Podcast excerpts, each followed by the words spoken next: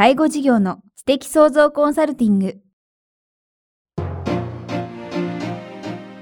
ポッドキャスト介護事業の知的創造コンサルティングでは、介護事業サービスを充実させるヒントはもちろん、介護事業特有のマーケティングや数字を具体的にするアカウンティングの知識を身につけていただける番組です。番組では脳の専門家である長谷川義也がビジネスにおける脳の使い方もお伝えいたします。このポッドキャストは、成熟期、衰退期に向かう介護事業を継続、発展させるためのノウハウを提供する医療法人ブレイングループがお届けします。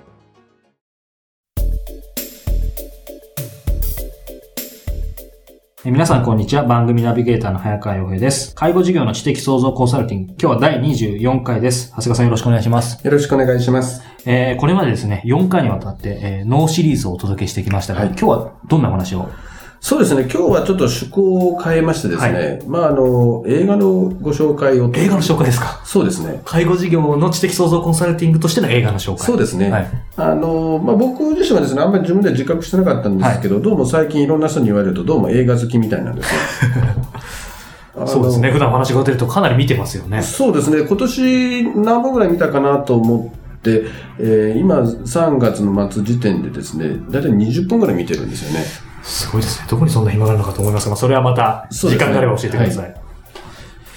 で、今回紹介するのがですね、まあ、甲骨の人という映画になります。甲骨の人はい。まあ、これ実はですね、あの、講演をするとすごく面白いんですね。甲骨の人って知ってますかって言うとですね、あの、すごい元気で、はいと手を挙げる人がいるんですね。はい。そうすると、あ、ありがとうございます。大体皆さんの年がわかりますね っていうふうに言うんですね。はい、で、逆にですね、若い、えー、10代、20代ぐらいの子たちに甲骨の人知ってますかって言うとあんまり知らないんですね。大体字も読めなかったりするんですね。はい、で、実はこれはですね、昭和47年にですね、はい。まあ、有吉佐和子さんが書かれた小説をもとにしてるんですね。はい、で、もともとは小説だったんですが、それをですね、1973年にですね、はい、あの、森重久彌さんが、えー、主演で映画化をされています。ああ、私まさに、すみません、まだ生まれてませんでしたそうですはい。ぜひ教えてください。どんな映画なのか。で、まあ、その時にですね、まあ、去年亡くなったですね、高峰秀子さんが、まあ、介護する長男のお嫁さん役だったんですね。ですから、あの、まあ、これはもう本当認知症をテーマにした、あの、小説及び映画ではあるんですが、はい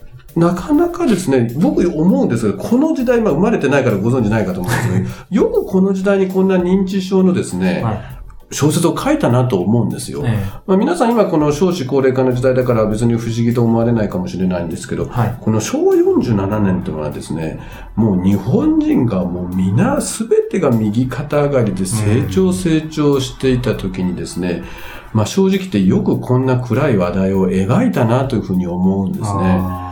あの、実際ですね、僕がいろんな映画見る中でですね、この映画ってのはもう認知を最も的確に描いてる一つだと思いますね。そうですね、もうほぼ40年近く前ですよね。そうですね。で、最近でもですね、結構いろんな認知症をテーマにした映画はあるんですが、はいやっぱり映画にしようとするとですね、ちょっとドラマ性が必要なもんですね。ですから、例えばすごい若い女性が認知症になっちゃって困ったケースだとかですね、あまあ、働き盛りの方が認知症になったっていう映画が多いんですが、はい、実はですね、まあそういうケースもないわけじゃないんですが、現実の世界ではですね、こういったいわゆる若い女性や働きの盛りの人が認知症になる、いわゆる若年性の認知症っていうのはですね、あんまりないんですよ。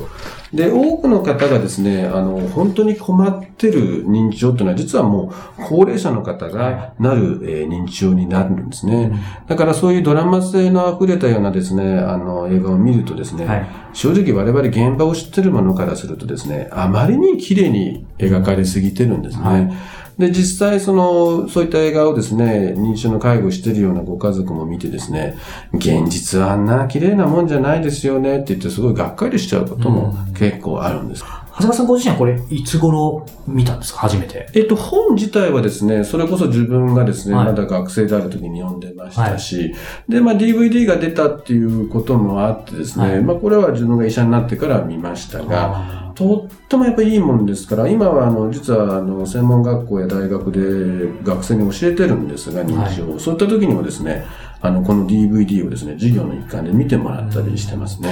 あの、まあ、長谷川さんご自身がまさに、まず原作を読んで、はいそして映画を見て、そして、えーご自身が実際にこの、えーまあ、認知症に関わるお仕事をされて、改めてですね、えー今日ご紹介いただいたこの甲骨の人、えー具体的にどんなところが見どころなのか、そして経営者として、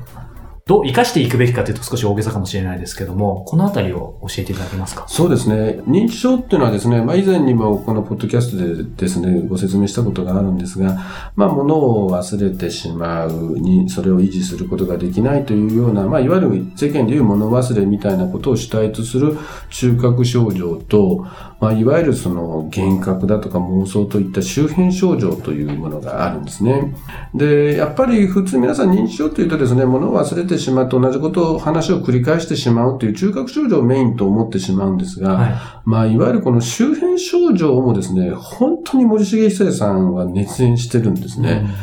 これ、例えば具体的に言いますとですね、周辺症状としてはですね、幻覚。はい。もう来てもない人が来てるって大騒ぎをしても毎晩暴れ回ったり、はい。あと妄想があってですね、お前こんなもん持ってっただろうとかっていうとこだとか、はい。まあ、これ、徘徊って言ってもう昼も夜も走りまでと外出てってしまうっていうのがあるんですね。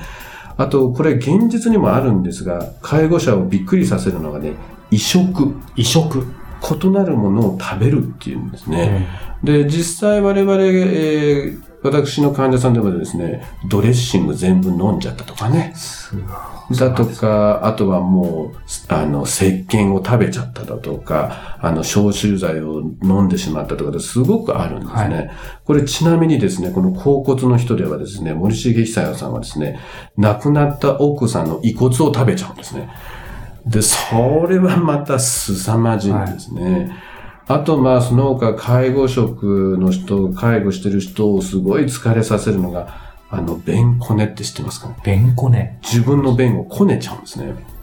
だから、あの、自分が便を漏らしてしまう。で、それを自分で触っちゃうんですね。で、触ってついちゃうと、あ、こんなもん汚いもんがついちゃったって言って、これをですね、あの、布団だとか壁とか畳に塗りだくっちゃうんですね。ですから、あの、森重久彌さんはですね、本当に映画の中で遺骨を食べようとしたりですね、弁コネで手についた弁を布団からもう壁、畳に乗りだくっていうような姿なんてのはもう迫真の演技でですね、さすがにあれを見ると、あの、認知症の介護をしてるご家族もですね、うん、これは納得できる。もしくは、ここまでうちはひどくないと思われるんじゃないかなと思ってますね。まあ、それこそ私も全部見てるわけじゃないですけど、今時の例えば、どこかの放送局で、ちょっとやってる1回のスペシャルとか、それはそこまでは描かかない。ないですね。やっぱり逆にきっとですね、お茶の間で見てる人の時にですね、あの、それこそ石鹸食べちゃうだとかですね、便こねでぐちゃぐちゃにしてるようなシーンやったら、きっとですね、まあ、クレームが出ちゃうんじゃないかと思いますね。だからそれを描かれてるというのはとっても素晴らしいなというふうに思っていますね。そうか、まあなかなかショッキングでは知らない人からするとあるかもしれないけど、現場の人から見たらよく本当に描かれてる。もうよくここまで描いたなという意味では、もうぜひおすすめな映画ですね。なるほど。まあ、甲骨の人ということで、これは当然 DVD も出てると思うので。そうですね。はい。ぜひ皆さん見ていただければと思います。今回、試公開でですね、映画のご紹介いただいたんですけども、映画だったり、読書だったり、えまあその経営者としてもいろんな情報というか、何かソースを入れることって大事だと思うんですけども、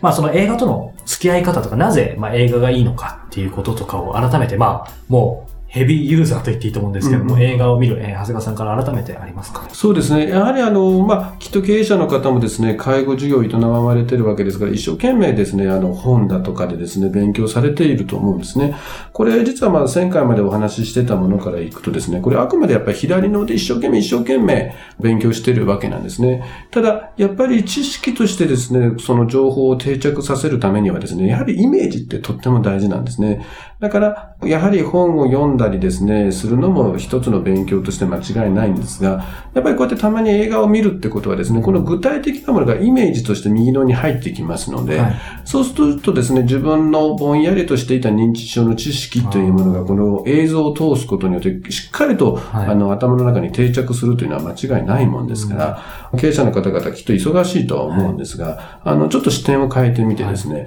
ある時、えー本からの情報だけじゃなくてですね、たまにはこう映像っていうのもですね、あの、とっても、あの、脳の理屈を考えると大事なんだよということは知っていただけるとありがたいと思います。いやーでも特に今回のこの甲骨の人、私まだ拝見してないんですけども、この、今日この場で長谷川さんからお話伺ってるだけでも、それこそ映像ないですけど、相当イメージが膨らんで、そうですねやっぱり今ショッキングな感じなので、これは実際映像で見るともう全然違うでしょうね。そうですね。うんということでですね、今日は介護事業の知的創造コンサルティング第24回映画の紹介、甲骨の人ということで、えーお話を伺ってきました。えーまた機会があれば映画、それこそ本についてもお話を伺えればというふうに思ってます。えー長谷川さんありがとうございました。ありがとうございました。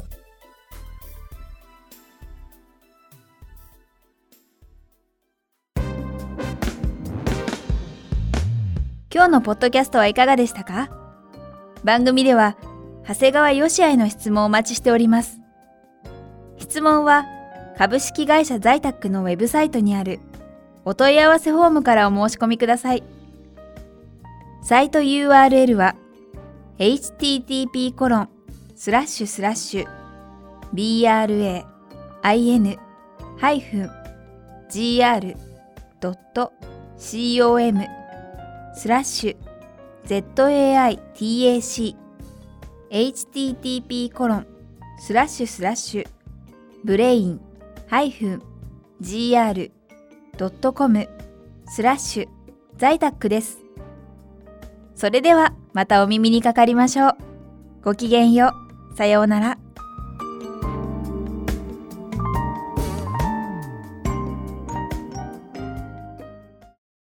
この番組は提供医療法人ブレイングループ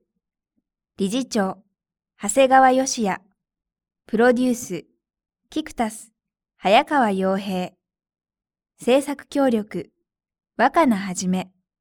ナレーション清水夏美によりお送りいたしました。